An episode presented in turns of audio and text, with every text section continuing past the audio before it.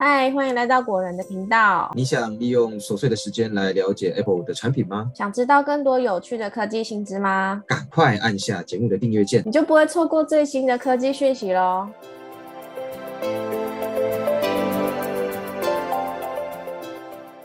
嗨，大家好，欢迎来到果仁聊科技，我是 Silver。嗨，大家好，我是 Robert。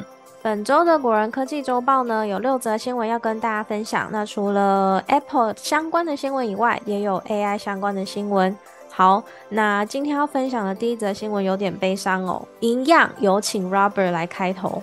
好了，那第一则新闻是半导体巨头 Intel 共同创办人摩尔逝世，享受九十四岁。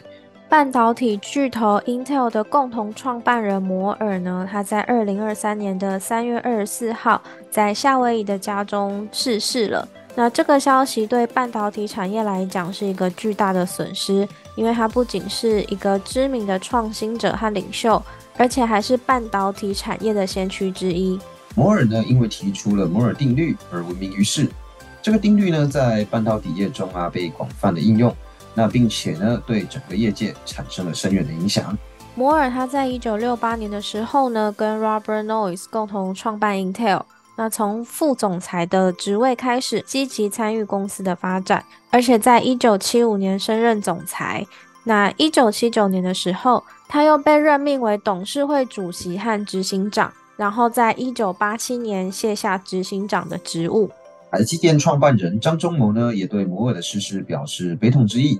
那张忠谋说啊，很悲伤听到摩尔逝世的消息。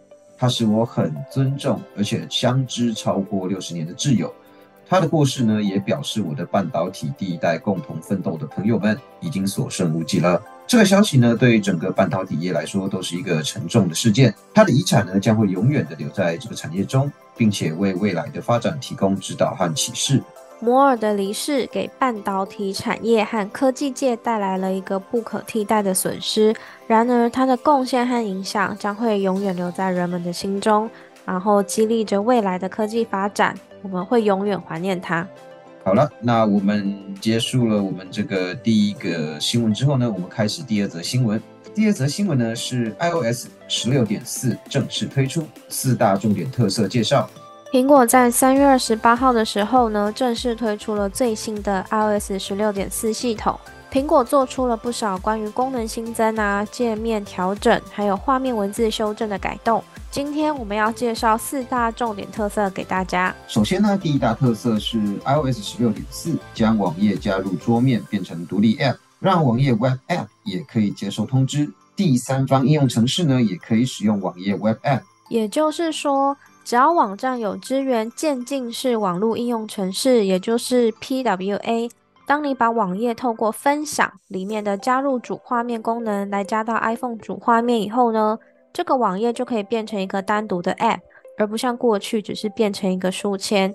点选之后还是透过 Safari 来开启。第二大特色呢是打电话也能使用这个语音隔离功能。这项功能呢过去只提供 FaceTime、Line、WhatsApp 之类的社群软体在拨打视讯电话时使用。开启以后呢，iPhone 的麦克风可以过滤周围的环境音。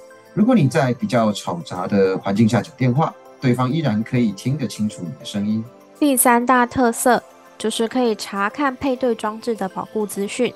在 iOS 十六点四当中，如果你的 iPhone 有和 Apple Watch、AirPods 这类产品配对的话呢，你可以透过关于本机里面的保护范围的里面查询到这些有配对产品的保护资讯，但是不会显示同 Apple ID 的其他 iPhone 或者是 iPad 等主机产品的设备，仅限于配件。再来是第四大特色，这个特色呢跟 Apple Music 有关，像是更容易查看艺人的其他作品。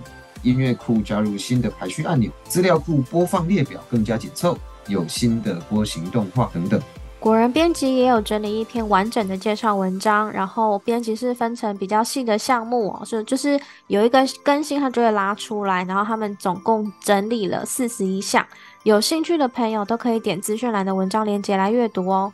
介绍完 iOS 十六点四后呢，来聊聊 iOS 十七吧。那再来是第三则新闻。iOS 十七将加入用户需要的新功能，还可能会支援 AR/VR 装置。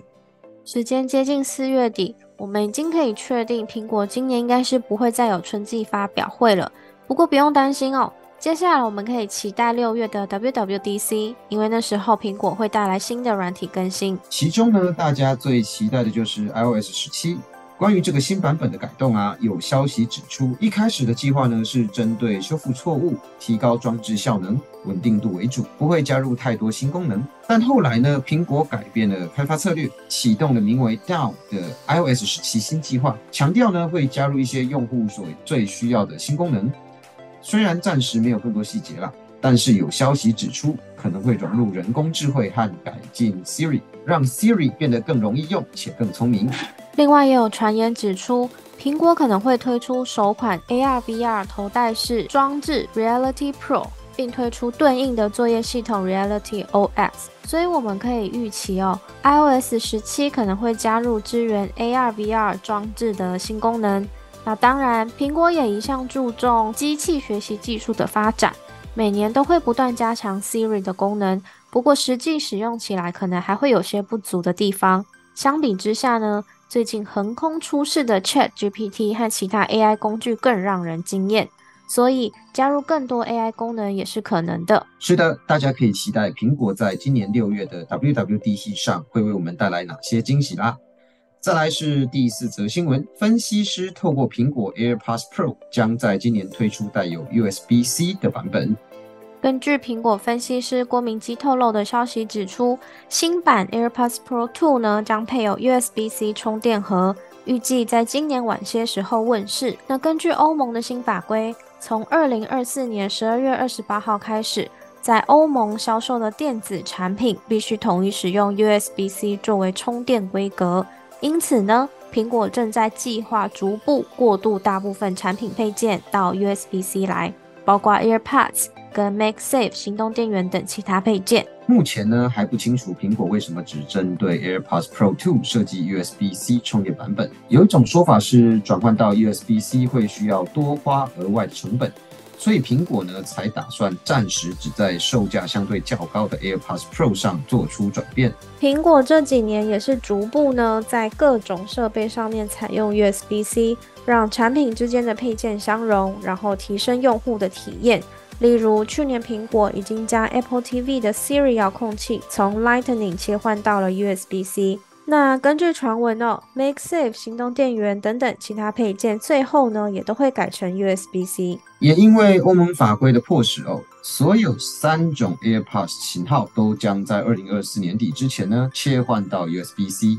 因此，AirPods Pro 可能是第一个切换到 USB-C 的 AirPods 版本，AirPods Two 和 AirPods Three 则会随后跟上。是的，那以上就是第四则新闻啦。再来第五则新闻是我自己很有兴趣的，就是非常有兴趣私信放进来的，就是半透明 Nothing 全息 Ear Two 无线耳机推出来了。然后我们要跟大家介绍一些它的特色跟亮点。伦敦科技品牌 Nothing 推出了最新产品 Ear Two，这款耳机呢具有 Nothing 的标志性原创透明外壳设计，加上改良版个人化设定，让使用者尽享极致的聆听体验。这款耳机呢，它可以提供最真实的原声体验，双腔体设计和可自定式隔膜单体也可以进一步提高音质表现。这什么厉害的东西呀？就是听起来太专业了。那除此之外呢，这款耳机它还支援双重连线的功能，也就是说你可以同时连接两个装备。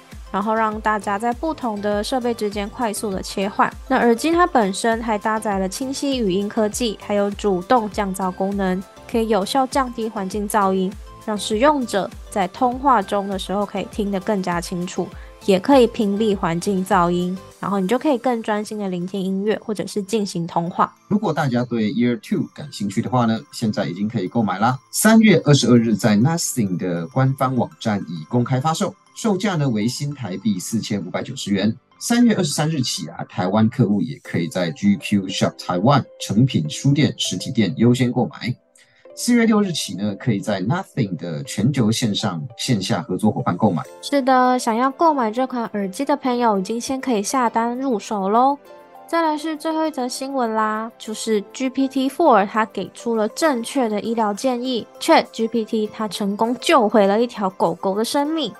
是的，这则新闻呢很适合当做压轴，因为蛮振奋人心的。国外一名狗狗的饲主叫做 Cooper，那最近呢他在 Twitter 上面发了八则贴文来描述自己透过 Chat GPT 来拯救自己狗狗生命的例子。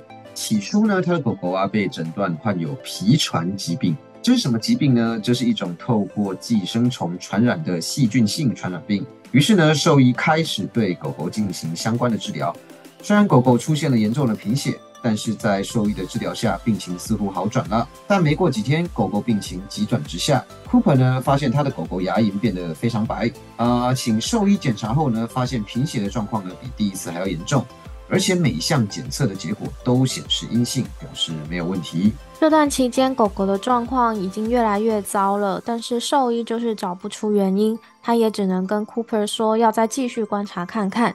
但是 Cooper 怎么看都觉得这样并不是方法哦。然后他就想到 Chat GPT 似乎很擅长医学诊断。于是就把狗狗的状况啊，还有之前医生给的那些诊断过程啊，还有血液测试结果等等等等等，所有资讯通通都丢到 Chat GPT 上面。那虽然 Chat GPT 它有些免责声明了一下，说啊，它不是兽医，但是还是给了蛮精确的回答，而且认为有其他问题导致狗狗的贫血。Cooper 进一步追问 GPT-4 还有哪些问题可能会导致狗狗发生这样的贫血。GPT-4 呢就列了一些选项给 Cooper。Cooper 排除了之前做过的一些都是阴性反应的测试后，觉得最有可能的应该就是免疫媒介性溶血性贫血。于是呢，Cooper 就带着 ChatGPT 给的结果呢去找第二位兽医。第二位兽医呢也同意可能是 IMHA 所造成的问题。于是他们再次抽血。并进行了和 IMHA 的检测，最终确认了这的确是这个原因所导致的。于是 Cooper 的狗狗呢，在第二位兽医的诊断下，确认了病因，也给予了正确治疗。狗狗现在几乎完全恢复正常了。这个目前呢还只是个案，它并不能保证每一个医疗案子都可以如法炮制。但至少 Chat GPT 或者是说 AI 已经在这个领域上面有了很不错的基础，甚至呢，在 Cooper 的推文里面呢，下面有不少人提供了自己的想法，大多数留言者的想法都是蛮正向在看待这些事情了。